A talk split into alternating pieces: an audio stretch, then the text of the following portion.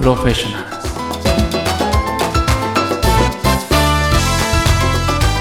はいプロフェッショナルズは毎回さまざまな業界のプロフェッショナルの方々のお話を聞かせてもらいながらリスナーの方々の知見を深めるビジネスチャンネルです、えーモデレーターは社会の人事部を目指しているリボン株式会社の羽淵明宏と小松千奈美がお送りいたします。よろしくお願いしまおす願いします。はいもう第0回かなもう。もうぶっつけ本番みたいな感じでやってますけども、えーもうもうこういうのはもうあのやってみることが大事ですからね。まず。やってみたいなと思いますが。千山さんどうですか？はい、全然あの今2分前ぐらいに初めて打ち合わせをしたので、あのどういうところで切り込んでいけるかなとドキドキしていますけれども、はい、一応お伺いできるのはすごく楽しみにしてます。はい。もうでもね今日はね千山さん安心してもらって大丈夫ですよ。はい、なぜならば今日のゲストははい。ポッ、ドキャストにひめちゃくちゃ精通されてる今日のこのね、ね。番組も、あのー収録手伝ってくださっている、はい。えー声ラボの代表取締役の岡田正宏さんに、あの、はい。来ていただいてますので、はい、あの、今日はもう安心しながらちょっと進めていきたいなというふうに思います。そうですね、困ったことがあったらちょっと助けてもらいながらはい。進めたいと思います。そうですね。じゃあ、早速お呼びしましょうか。岡田さんよろしくお願いします。よろしくお願いします。あり、ありがとうございます。はい、よろしくお願いします。じゃあ、岡田さん簡単に自己紹介していただきたいんですけども、よろしいでしょうか？はい、えー、株式会社コエラボ代表取締役の岡田正宏と申します。えー弊社はですね、このポッドキャストというインターネットラジオ番組の配信のサポートをさせていただいておりまして、えー今ですからですね、私がだいたい10年ぐらい前に、えー配信のサポートを、えー始めたんですよ。あで、10年前から。そうなんですよね。結構もうその頃、そそれより前から、聞き始めたのはもっと前から、会社員時代からいろいろ聞いていて、うんこのメディア面白いなと思って活用していて、で、うんうん10年前に独立するときに、このポッドキャストの事業を立ち上げて、今やって、だいたい230番組ぐらいですかね、今まで。すごいな配。信サポートをさせていただいております。えよろしくお願いえします。よろしくお願いします。え、今なんか、ポッドキャストって、それこそあの、リボンもあの、法人古典クルーになってあの、古典ラジオが、はい。あのー特に、まあ、ここ2、3年で有名になって、ねポッドキャストの文化出てるかなと思うんですけど、もう岡田さん10年前からやってるんですね。そうなんですよ。はい。ポッドキャストはもっと前から、10、もう20年近く前からですかね。サービスとしてはあったんですよ。へはい。え。2005年とかそのぐらいあかな。で、私ももう iPhone が出る前の iPod とえ？かそういった時、ああ、そっかそっか。iPod のポッドと、あの、ブロードキャストのあ合わせた造語で、ポッドキャスト そういうそういうことなんだだったんですよ。はい。iPod とかないっすもんね。だって今もうね。ね、今ね、はい、あんまり使ってる人いないかもしれないですけど、その頃からなので、iPhone の前の時代から、一応、ポッドキャストのサービスってあったんですよね。へ私も通勤、結構1時間半とかかかって、もう会社員として通勤してたので、で、しかも朝の通勤ってめちゃくちゃ混んでるので、確かに本、確かに。本読むのもなんか大変なぐらいだったんで、じゃあどうやって時間潰そうかなと思った時に、ポッドキャストで音声聞きながらニュース聞いたりとか、経営者の話聞いて勉強したりとかっていうのに時間潰していたっていうのが、もう出会いですね、最初の。あ、そういう出会いなんですね。はい。今でこそね、Kindle とかこう聞いたりとかありますけど、ありますよね。いろいろ。うん。うん。走りをやってるってことですね。そうですね。うん。はい。そういったところからなので結構歴史のあるメディアなんですよね、実は。うん。なんか、ここ2、3スタートした年でまたなんかす、時っていうのは、なんあ、かこれごめんなさい。だけ、チェムさんどうぞ。あ、すいません。あの、スタートした時っていうのは、なんかここまでその音声メディアがこう定着、定着したり広がったりしてるっていうのは、なんかイメージがあったんですか？いやー、あんまりなかったですけど、いろいろ、まあ、私も動画をやろうかなとか、あとはホームページの制作やろうかなとか言っていろいろやったんですけど、結構ですね、技術的に大変だったりとか、なんか、もうすでにやってる人もいたので、うんい。やー、ここで勝負するの大変だなと思って、えーで、音声って意外と、あのーなんだ、少し調べれば自分でもできるなっていうところがあったので、うんじゃあちょっとここ、あんまりやってる人もいないし、はい極めてみようかなっていうところなので、どちらかというと、あんまり積極的なイメージっていうのは、そう消去法的な感じでうんやり始めたっていうところも多いかもしれないですねう。んうんうんうん。面白い。だって YouTube の流れとかも来てますもんね。そうですよね。はいにもかかわらず、うんポッドキャストでいこうっていう。そうなんですよ。あえてニッチで競争しないみたいなところが。そうですね。そっちの方が強かったかもしれないですね。なので、それで音声、えただ私自身がよく聞いてたんですよ、このポッドキャスト。だから、あの、聞いてる人は一定数はいるだろうなっていうところがあったので、まあその人のたちのために発信のサポートができればいいなっていうところはありましたので、まあめちゃくちゃこのシェアを拡大していこうっていうよりは、まあそういった、えー音声のファンの方、そういった方たちのために何かできることがないかなっていう。で、結構私もう50歳になるんですけど、我々世代って結え構ララジオを結構聞いてる方とかも今まで、あのー学生の頃によく聞いてたっていう方もいらっしゃって、やっぱりそういったラジオへの憧れを持ってる結構すあの方々もいらっしゃるなっていうのがあって、だからそのパーソナリティになれるっていうと、なんかうん。今まで夢見てなかなかなれなかったけど、うん。今の時代だったらできるかもなって思っていただけるような方も一定数いらっしゃって、まあそういった方の夢を実現するのにもすごくいいなと思ってます。なるほどな。うん。じゃあ最初は割とそのポッドキャストやってる人って、うんあのラジオのパーソナリティなりたかったけど、はいあ。それがで手軽にできるじゃんみたいな感じで始めてる方が多かったっうもう結構いらっしゃったと思いますね。うん自分自身が音声が好きだって、そのラジオとか好きだっていう方が多いと思いますね。うん。今でもこうやって、あ、どうぞどうぞ、ちなみさん。その世代の方、なかなか YouTube とか動画で始めようと思うと、うんかなりハードルが高いけれど、うんはいやっぱり声ってなったらすごくこう手軽に始めるし、もう私たちも今まさにその音声の手軽さっていうところを、こんだけ気軽に始められるんだっていうところは実感しているので、そうですよね。うん。あの、本当にそこはメリットのとして大きなところだと思いますけどね。確かに、待ってもう打ち合わせ2分ぐらいして、スタートですもんね。そうなんです。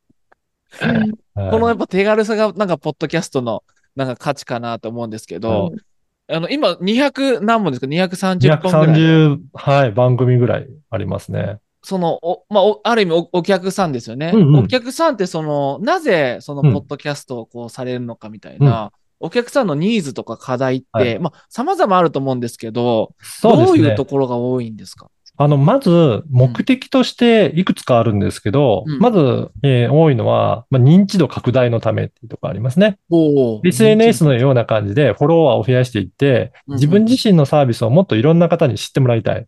そのための手段として、発信の手段として、この音声メディア、ポッドキャストを使っていくっていうタイプの人が一つ。なるほど。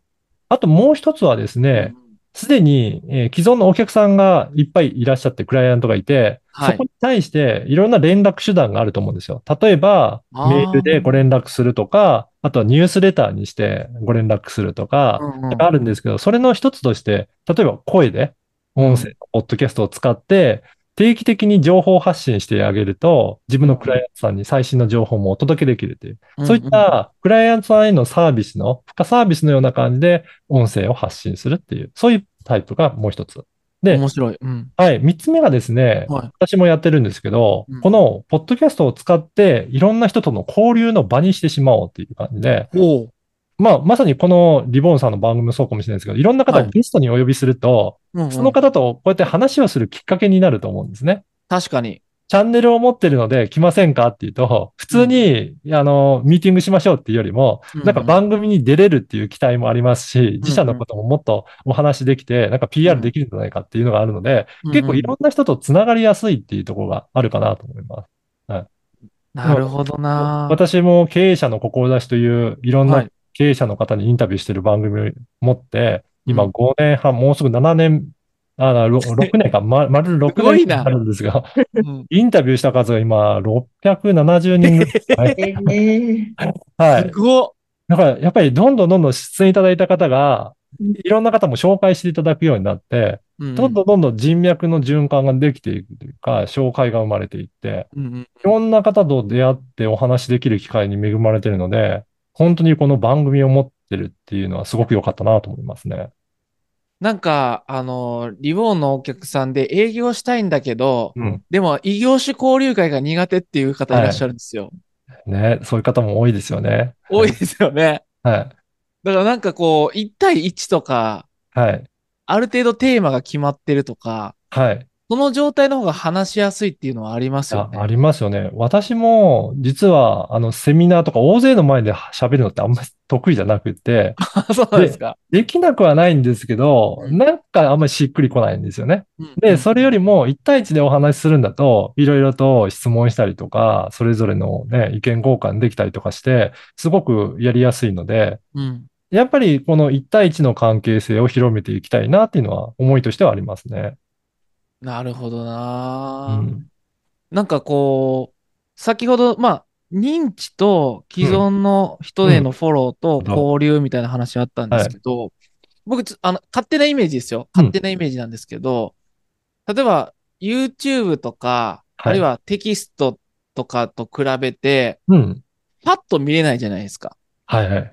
こうず、ちょっと聞くっていう聞かないといけないですね。感じだから、はい。それこそ目で認知できないじゃないですか。その認知度ってはい。目じゃないですか。はい。だから新規ってなると、うんなんて、なんですか、目で見るものよりもうん耳だから、うんちょっと難しいようなうん。イメージがあるんですけど、うん。その点どうですか？あ、そうですね。あの、拡す、ツールの特性もあるんですけどうん、拡散という意味だと、今の、それこそ TikTok だったり、Instagram とか YouTube とか、うんそういったものの方が、拡散の機能としてはすごく優れているので、うんどんどんいろんな人に拡散されやすいんですが、うんうんポッドキャストは、あんまりその拡散は強くないんですけど、ね。皆さん一度聞いていただけると、うんなんとなく良かったなって思うと、フォローしてくれて、なんかじわじわと増えていく傾向は結構あるんですよね。ほうほうほうあのーまあ、目で、えー見えないというデメリットはあるんですけど、逆に言うと、目で見なくても情報を得られるっていうことで、うんうん。例えば、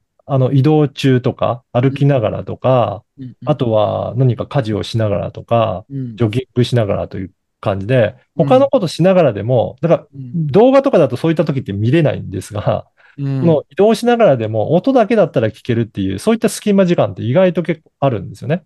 そんな時も有効に活用したいという経営者の方なんかは、結構聞いていただけるシーンが増えていてですね。まあそういった方たちが継続的に聞いていただく番組なんかは今増えているなっていうのは感じますね。なるほど。ちなみさんもね、育児とかしながら、うんなかなかね、公園とか行ってると無理、無理じゃないですか、なんか。音、耳だけ使うとありですよね。うん、そうですね。私も結構、あの、あまり良くないかもしれないんですけど、子供とちょっと遊びながら片耳では 音を聞いてる、聞いちゃってるみたいなことはあるので、あの、めちゃくちゃ身近ですね、音声のメディアはやっぱり。うん。しやっぱ聞くごとになんか結構その人に対してのなんか親しみが湧いてくるところはあるので、なんか結構そうなんですよね。うんファンになりやすいかなっていうのは思うんいます。。あの、音声で聞くのって結構親しみ湧きやすいっていう意見もやっぱり多いのそうで、うん。映像で目で見るのってどちらかというと、その方の情報が一気に来る感じで、なんうか、あの、押し寄せてくるっていうようなイメージがあるんですけど、耳で聞くのってどちらかというと、なんか、なんでしょうね、イヤホンで聞いたりするのもあるんですけど、なんか自分でイメージしながらその人こんな感じかな、雰囲気かなっていうふうに想像するので、なんか自分で作ってるような感覚があって、なんか受け入れやすいっていうのがあるのかなっていうの感じはしてますけどね。なるほど。うん。確かに。うん。だからなんかこう、なん、目に、目ですごい情報がわっと来るのがしんどいっていう方は、うんちょっと耳で静かに聞くっていう方が、なんかいいのかもしれないですね、うんそれ。あの、そういった意味でと、だから音声とか、あの、ところはもう文章とか、あと動画と違って目じゃなくて音声だけっていう耳だけで情報を得るっていうので、またちょっと特別なメディアになっているのかなという感じしますね。やっぱ YouTube とかってやっぱ、どんどん過激になっていって、例えば言葉でもやっぱディベート系が多いじゃないですか。うん、うん。ラップバトルもそうだし、うんひろゆきのディベート対決とかもそうだし、やっぱ誰かが戦ってるっていうところを見るのが、やっぱこう、はい。に、見、目にこう見やすいっていうか、そうですね。う。うんんそういった傾向はあるかなと思います。だから、逆に言うと、えっと、本当にシェアもされやすかったりとか、バズったりもして、いろいろえーいろんな方に拡散されやすいっていうのはあるんですけど、うん音声はどちらかというと本当に静静かな感じで。なんか静かな感じですよ そのね。1対1とか、そのパーソナリティとリスナーとの関係性でう、ん信頼関係をなんか育んでいくっていうような感じなので、あんまり炎上するっていうことないんですよね。だから、ああ、なるほど。テレビのなんかパーソナリティの方とか結構叩かれたりすることあるかもしれないですけど、ラジオのパーソナリティの方あんまりそういうのないので、音声と映像の違いかなっていうのを感じますけどね。なるほど、なるほど。うん面白いな。だから、うん目、目で見えない分、まあうんなんか、あの、炎上されづらかったり、はい。まあ要は、あの、言葉とか、みうん、その時のシーンだけ切り取ってうん、拡散するみたいなことが、音声だと起きないから、そう、そうなんですよね。炎上し、しようもしづらいんですね、なんかしづらいっていうのはありますね。拡散もされづらいんですけど、炎上もししないので、だか、らあんまりそういったリスクをちょっと負いたくないような方なんかには、もしかしたらいいかもしれないですね。だからまあ、なんですかね。あの、マスに向けて、うん。こう、大量に商品を、うん。まあ、買っていただくっていうビジネスには、うん。もしかすると向かないかもしれないですけど、例えば、こう、1対1で、うまあ例えばココンサルティングのようなサービスされてらっしゃるはい方とかだと、あの、まあ、そんなに人数うん。そのね。ね、伝えるわけじゃないので、はい言ってしまえば分かってくれる人に分かってくれればいいっていう感じじゃないですか。な、な何万人もお客さんがいても多分ね、一人じゃうん対応できないと思うので。100%オーバーになっちゃいますからね。そうなんですよね。だからそういった、ある程度、本当にコアなファンになっていただく方に確実に届くような、うんそういった、えービジネスやってる方は相性はいいなというふうに感じますね。そうですよね。うん。だからまあ広さっていうよりかは、どちらかというと深さ朝、そうですね。はい。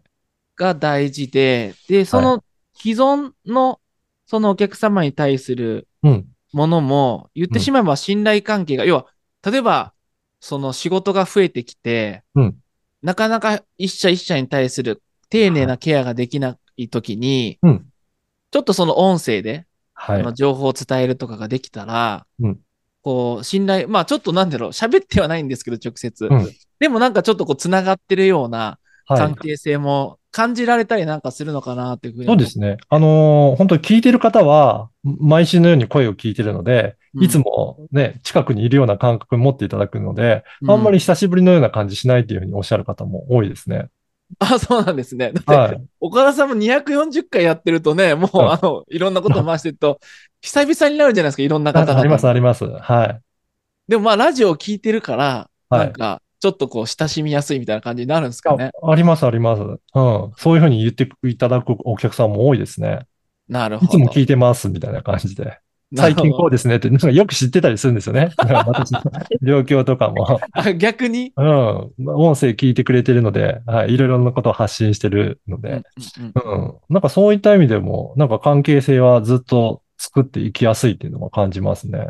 なんかそういう意味では、うんなんかこう、まあ、リボンもこう、まあ、外向きのブランディングもそうですけど、インナーブランディングってこう、社員の方との関係性を構築していくっていう時にも、このポッドキャストの仕組みってなんかい活かせるんじゃないかなっていうふうに思うんですけど、そういう使い方もされてそうですね。その、そういった使い方もいいですし、なんかあとは発信する側からのの視点で言うと、うんうん。あの、映らない分、こ音声だけなので結構楽に発信ができるっていうところありますね。ああ、なるほど。映るんだとどういった感じで見せようかっていう、見られることもやっぱりブランディングに関わってくるので、うん。見せ方とかも気をつけなきゃいけないですし、うん。例えば、TikTok とか YouTube とかだとテロップをしっかり書いてないと、うんなかなか見てもらえないとか、いろいろ気にすることはあるので、制作するのが意外と大変だったりとかすると思うんですが、そこが声だけなので、本当にどんな環境でも、なんか声で伝えられたら大丈夫っていうところはあるありますから。なるほ録音ど。が楽楽ですね。収録したりとか自分で制作するのが。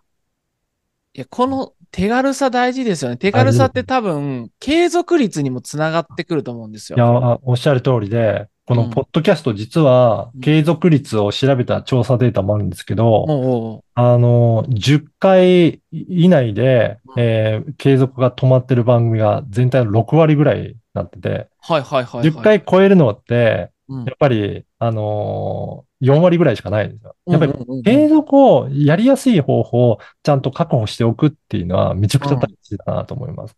なんでもいやそうですよ SNS とかでもね、やっぱりうんちょっと配信して終わったら、うんなかなかあんまり意味なかったりするので、どれだけ長く続けられるかっていう、その仕組みを準備しておくっていう。そのためにも気軽にもう録音したらすぐ発信するぐらいの感じで、できるような仕組みにしておくのがいいかなと思いますけどね。じゃないとなんかね、YouTube もやっぱ、まあはいすごく盛り上がってるから YouTube かってなりますけど、はい。結局企画考えたりとか、うん収録の手間とかがあったりとか、いろいろコストか、考えるコストとか負荷がかかって、はい。めんどくせえな、みたいな感じで、やそうですね。めちゃうっていうのが人間ですよね。そうそこが一番もったいないので、もうツールは本当にどれでもいいと思うんですけど、やっぱり継続して長くあの発信し続けられるような手段を使っていただくのがいいのかなって。まあそういう中でも音声は比較的につ続けやすいなっていうふうに私自身は感じてますね。やっぱちなみにさん、女性だとやっぱこう、なんですかね、顔が出るってい嫌がる方もいらっしゃると思うし、気になる、気になるのやっぱもんなんですかね。そうですね。やっぱりすごいハードルは段違いだと思いますね。段違い。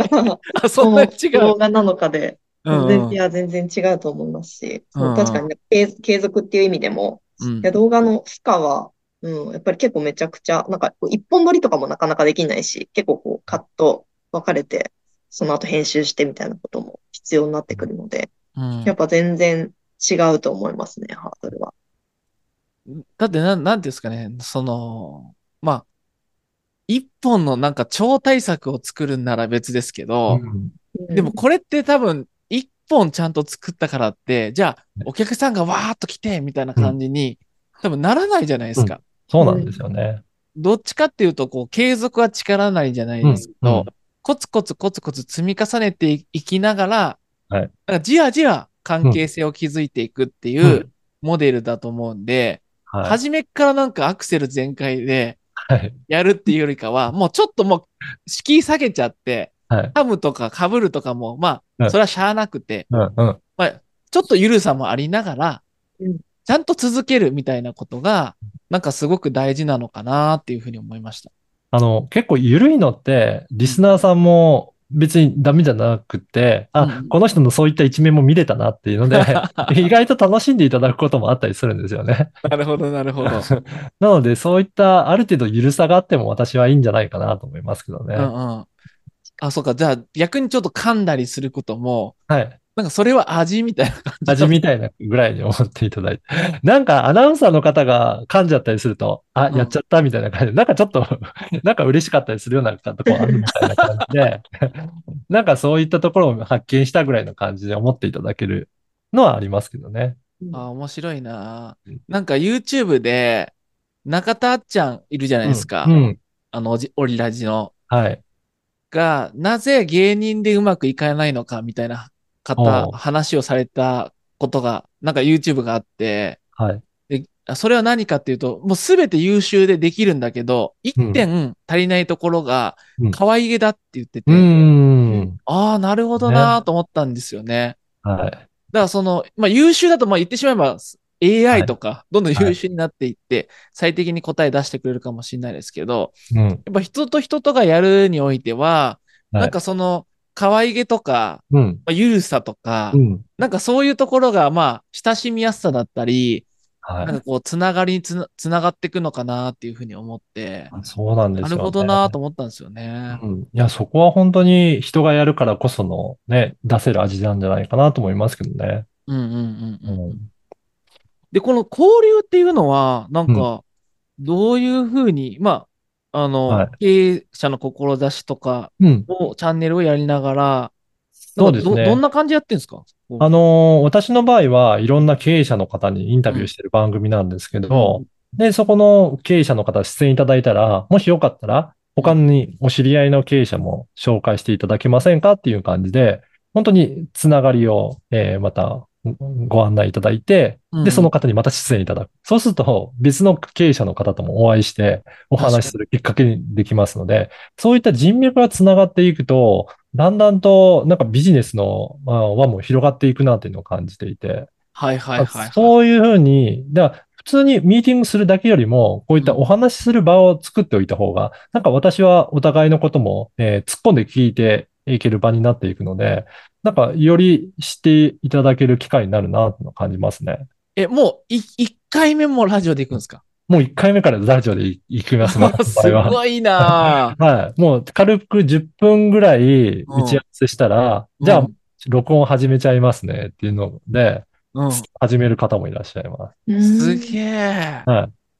で、そうすると、おなんかそこの場でまあ知り合うので、その後またよかったらお話ししませんかって言って、ミーティングの機会を作ったりとかして、うんうんで、より深くお話を聞いていったりとかする方もいらっしゃいますね。だからそこからご縁がつながることって結構ありますね。あだからその経営者の志チャンネルから、実際その、あ、じゃあ自分もポッドキャストしてみようかなってなんはいか思う方もいらっしゃるか結もしれない。構いらっしゃいますね。うん。うんなのでそこから本当に番組につながることもありますし、うんうんうん。逆になんか別のことで一緒にお仕事しましょうっていう感じで、お互いのあのビジネスを活かしたなんか、新た新たな取り組みを始めてみたりとかっていうこともあったりとかしますね。だってこう、なんていうんですかね、ポッドキャストってまあ無形のサービスじゃないですか。うん。うん。なんか無形のサービスって、めちゃくちゃ売りづらいっていうか、はい。そうなんていうか分かって、価値が分かってもらえないっていうか、うんだこれをこうやったところで、じゃあお客さん来るんですか？とか言うと、ううんー、うんんちょっとそなんそうね。うん。難しさあるじゃないですか。はい。ありますよね。だからなんかそこが、なんだろう、無形商材って多分やっぱ有形商材よりも、うん。一般的にやっぱ売ることの難易度ってすごく高いんじゃないかなっていうふうに思っていて、はい。でもなんかこの、ちょっとまず体験してみるとか、うんちょっとまず信頼関係構築するみたいなきっかけを作るっていうことが、なんかすごく大事なんだろうなって思いましたねま。すね。あのー、それこそ我々のような中小企業にとってみれば、その社長同士のつながりだったりとか信頼関係って、うんすごく大きいなと思うので、この人とだったら一緒に仕事をしたいとかっていうことってあると思うんですよね。いや、あるある、ありますよ。だからそのお互いの、えーと人間関係を知る上でも、こうやって話をしておくっていうのって大切になってくるので、なんかこういった会話の中から生まれてくるものっていうのが、なんか今後の事業につながっていくなっていうのは感じますね。いや、なんか、起業すると、うん信頼関係の大切さめっちゃ身に染みてわかりますよね。わかりますよね。はい。だからこの人だったらうん、ちょっとサービスよくわかんないけど、なんか可能性感じるなって思ったら、なんかやってみようっていう時ってあったりとかするんですよね。あるあるあるある。うん。ほほんとそれでリボンもできてますよ。そ 未来の価値を、なんだろうな、うんうん信じてもらって、う。はい。今何、何からするって分かんないままうん始まったりするみたいなことが多いんで、はい。途中で変わるし、でもやっぱ、ぱ信頼関係があるから、うん。い繋がっていけるっていう感覚があって、ますよね。うん。だからそこをちゃんとこう、担保できるっていうことが、多分、ポッドキャストの、まあ、うんこの音声っていうことの配信の価値なのかなっていうのを改めて思いました。ちなみさんどうですか？聞いてみて。そうですね。なんかゲストの方もやっぱり一回ここにこう来て喋ることが、一回そのポッドキャストを自分をなんかこう体感することうん。にこうつながるのかなと思って、なんかそこからやっぱり、あ、自分もこれ配信側やってみようかなって思う気持ちは、なんかこうすごい理解できますし、うんその一回でこう深い話をグッとすることで、信頼関係が深まりやすいっていうのも、うん、私もこう今実際こうやってみてることで、なんかめちゃくちゃ実感してるなと思っています。ありがとうございます。じゃあ、前半はですね、うんこれで以上で、後半は、岡田さんのことちょっと聞いてみたいなっていうふうに思ってますんで、次はちょっと後半岡田さんの話聞かせていただけたらなと思います。よろしくお願いします。よろしくお願いしよろしくお願いします。